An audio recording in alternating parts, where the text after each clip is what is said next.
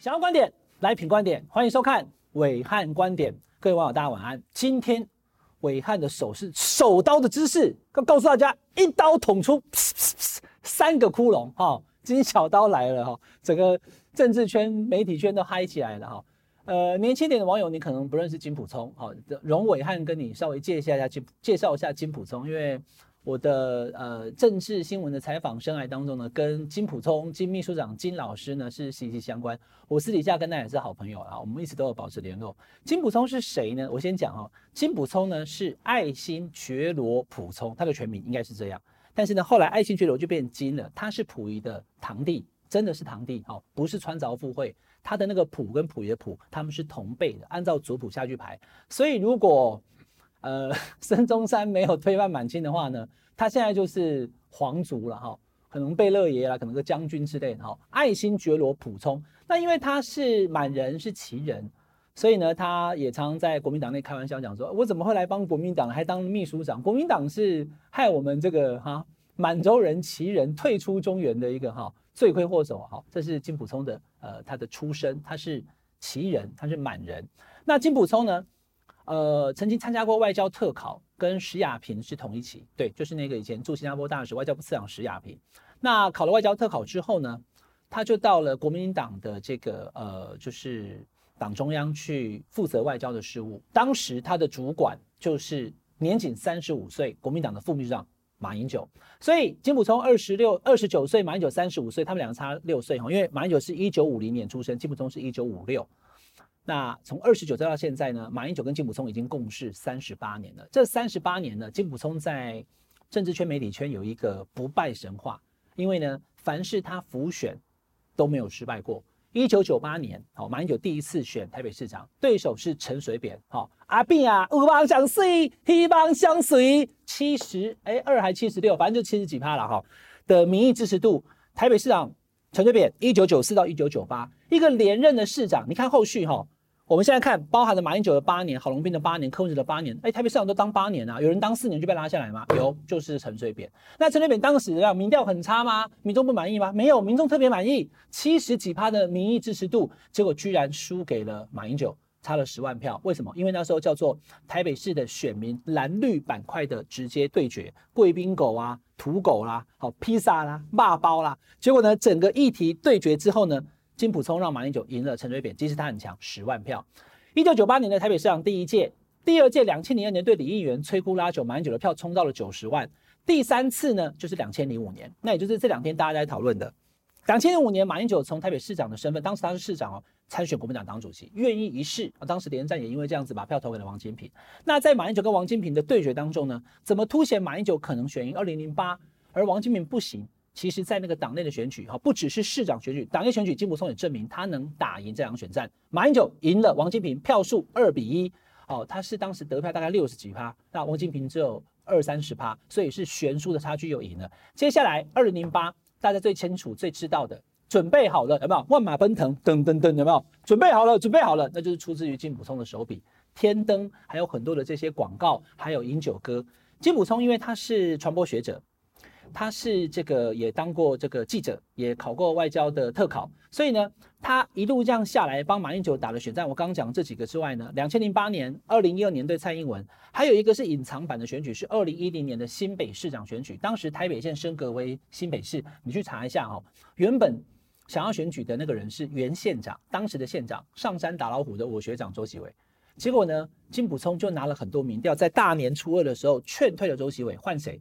换朱立伦上来啊！朱立伦本来是行政院当时的副院长，被换掉以后呢，跑去选新北市的市长，展开了他八年新北市市长的任期，有没有？二零一零到二零一八，那二零一八呢，后面往后接两届就是侯友宜的，这样打个兜起来了。所以呢，一九九八、二零零二、二零零五、二零零八、二零一二跟二零一零六次的操盘，金溥聪未尝一败，所以人称金小刀，小刀既出，谁与争锋？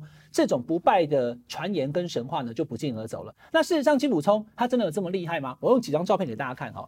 这张照片，你看金普聪他带着这个啊犀利的眼神，然后留着胡子。他当国民党秘书长的时候，他到任何的场合，我给他的评语就是目光如炬，就像这样子哦，眼睛突然变很大，目光如炬。但是呢，他表情是很严肃的哦，又留了胡子有威严嘛。你 他留胡子是为了增加威严的，让你看不透我。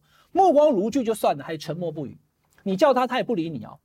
他走到了任何场合，马英九跟蔡英文要在公视辩论，他从外面一下车走进来，气场就直接压迫所有的记者。大家问他秘书长怎么样，他不会理你的。一进来以后看一下阿豪，看一下美事，看完以后就进去了，再看场地，然后就坐在那边，好不怒而威。大家都怕他，因为他是一人之下万人之上。然后呢，他掌握全局，什么掌握全局？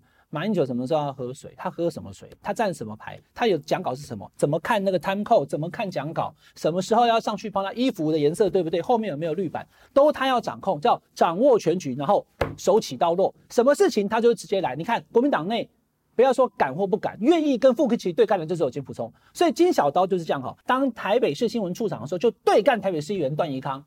段宜康那时候呢，要讲国民党怎么样？好，那他就直直直接公布。而且他不是只有公布段宜康，他公布台北市议会的十大关说交通红单的议员，第一名就是段宜康，可是第二名以后的好像全部都是国民党，所以国民党议员哀鸿遍野啊，你直冲啊啊！你把我们大家都弄死了，因为以前交通罚单，我讲的是二十年前的哈，还有在那边关说的，可是呢，他一刀杀了自己的同志，但是呢，也把段宜康直接好气势就给压下来了，因为段宜康是请托红单最多的。所以这就是金溥聪战法，他的刀子是真的利的。那当时台北市议员就给他一个这个绰号哈，我今天有没有带这个照片？下次给你看，真的有一个一个陶雕哦，就叫骄傲的公鸡。因为今天你太骄傲了，你在新台北市议会里面当当处长你就很臭屁，当到台北市的副市长你还是臭屁，就压不住你啊。这是金普聪给大家的印象。好，那我花了那么长时间跟大家讲金普聪哦，但金普聪现在出来以后，大家就讲说，那暐瀚你有没有评估一下他出来会有什么？效果会有什么影响呢？很简单，好，今天是手刀之势，金小刀一刀捅破三个窟窿。第一个窟窿，换侯梦碎。到现在为止，我也不怕大家知道哈，因为你不知道，我知道。国民党内确实有人在讨论，侯友宜不行哎，荷花做老三哈，老三便当假料就刷嘴。有人在想怎么办，包含了是不是先不要就此提名他，等他民调上来，像陈玉珍讲十五趴防专条款等等等等。好，还有 hold hold 做代志，hold hold 做代志，把侯友宜 hold 住，hold hold 做代志，让他继续做事，但是先不提名他。很多种想法都有了，还有有有人在想是不是换侯啦，或跟郭台铭合作啦，或是怎么样，其他的人再出来哈，等等等等。在金溥聪当了这个就是侯友宜的总干事，你看这个昨天他们一字排开嘛，这几个人，林鸿池以前的板桥市长。那侯友宜的好麻吉，两次选新北市长都是林鸿池操盘，所以他当组织的副召集人。召集人是曾铭宗，立法院的立院党团的大党编。那他跟侯友宜算是立法院系统当中最熟的，由他去调度协调全台湾所有的国民党立委。那旁边还有一心基督立起党，有没有？龙感兄哥，哦，那他南台湾的担当啊，那他也当副副召集人。那。他这次也是负责组织南台湾的盘来交给他。杜子君大家可能比较陌生哦。张善政当院长的时候，他是副院长，所以呢，他现在目前在桃园的工作也就先辞掉，来这边帮他国政白皮书的部分。那最重要的还是坐在侯宇旁边的执行长。你看到侯宇从民调第三以后，看来也很很很久没有笑了，对吧？好，长秋干黄一点，有没有？这张照片，然后再对应一下我刚刚所讲的马英九跟金溥聪以前金溥聪秘书长的照片，他们在国民党中常会有没有？金溥聪留个胡子，然后两个人探头过去讲话。必须要完全信任金普聪，才有办法发挥他小刀的效果。但是因为马英九先前跟侯宇照照相照过了，对不对？他就说两个人重大的政策没有齐见嘛。金普聪再来当执行长，他不是写一个公开信，写个脸书或者是个活动跟他同台，他是当他的执行长。什么意思哦？各位各位网友，就是从这个礼拜下礼拜应该是七月一号吧，就是礼拜六哈，后天。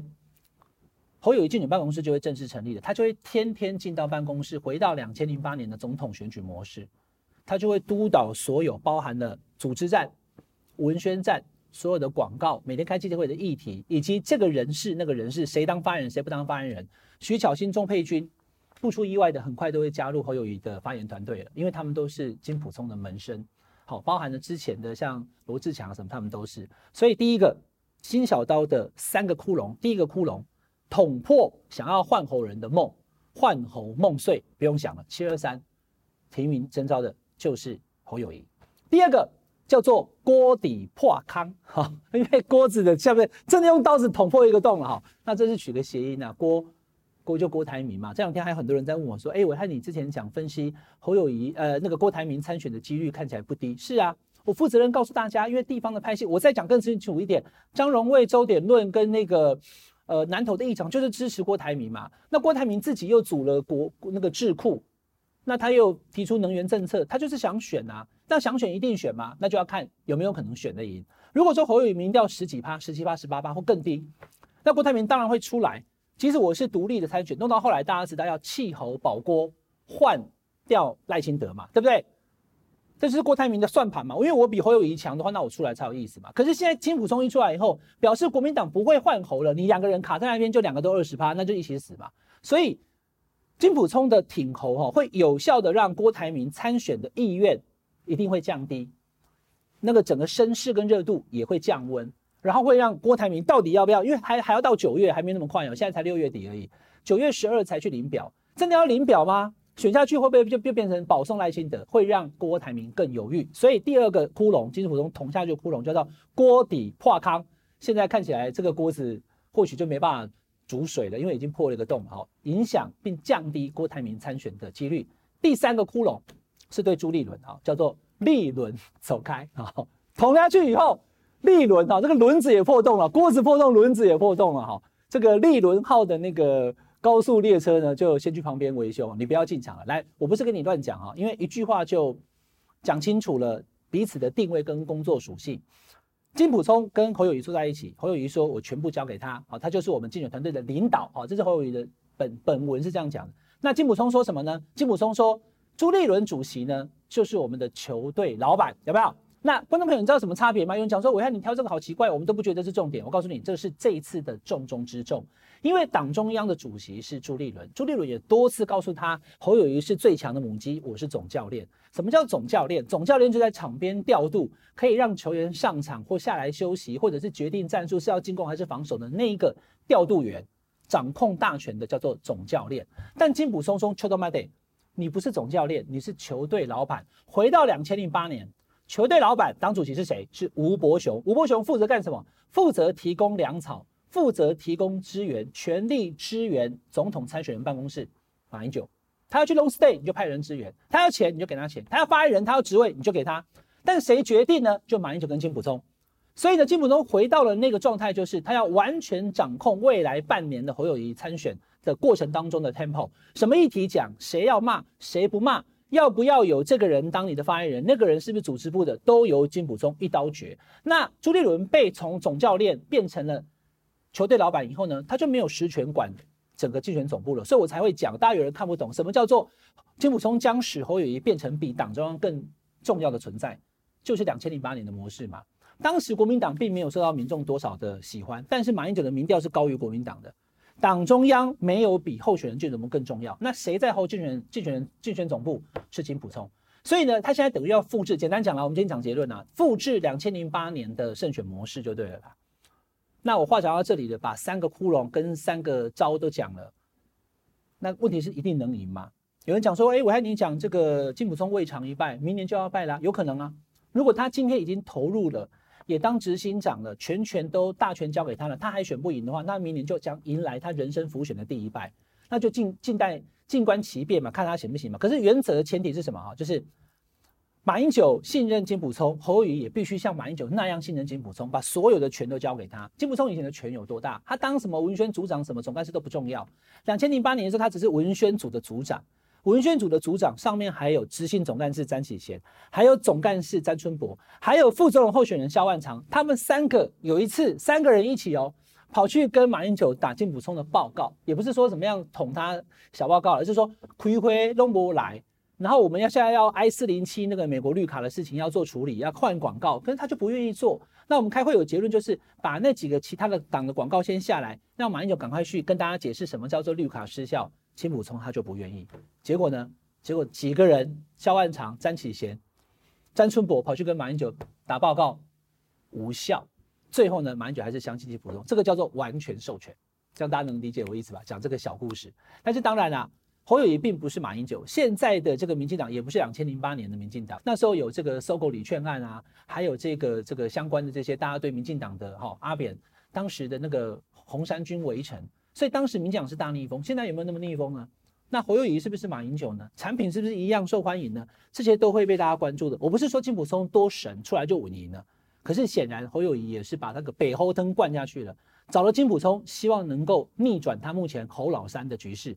七二三之前换侯梦碎，锅底破康，轮子也要走开了。那就看金普聪能不能帮侯友宜慢慢的把颓势给变成是优势，让侯友宜能够侯来居上。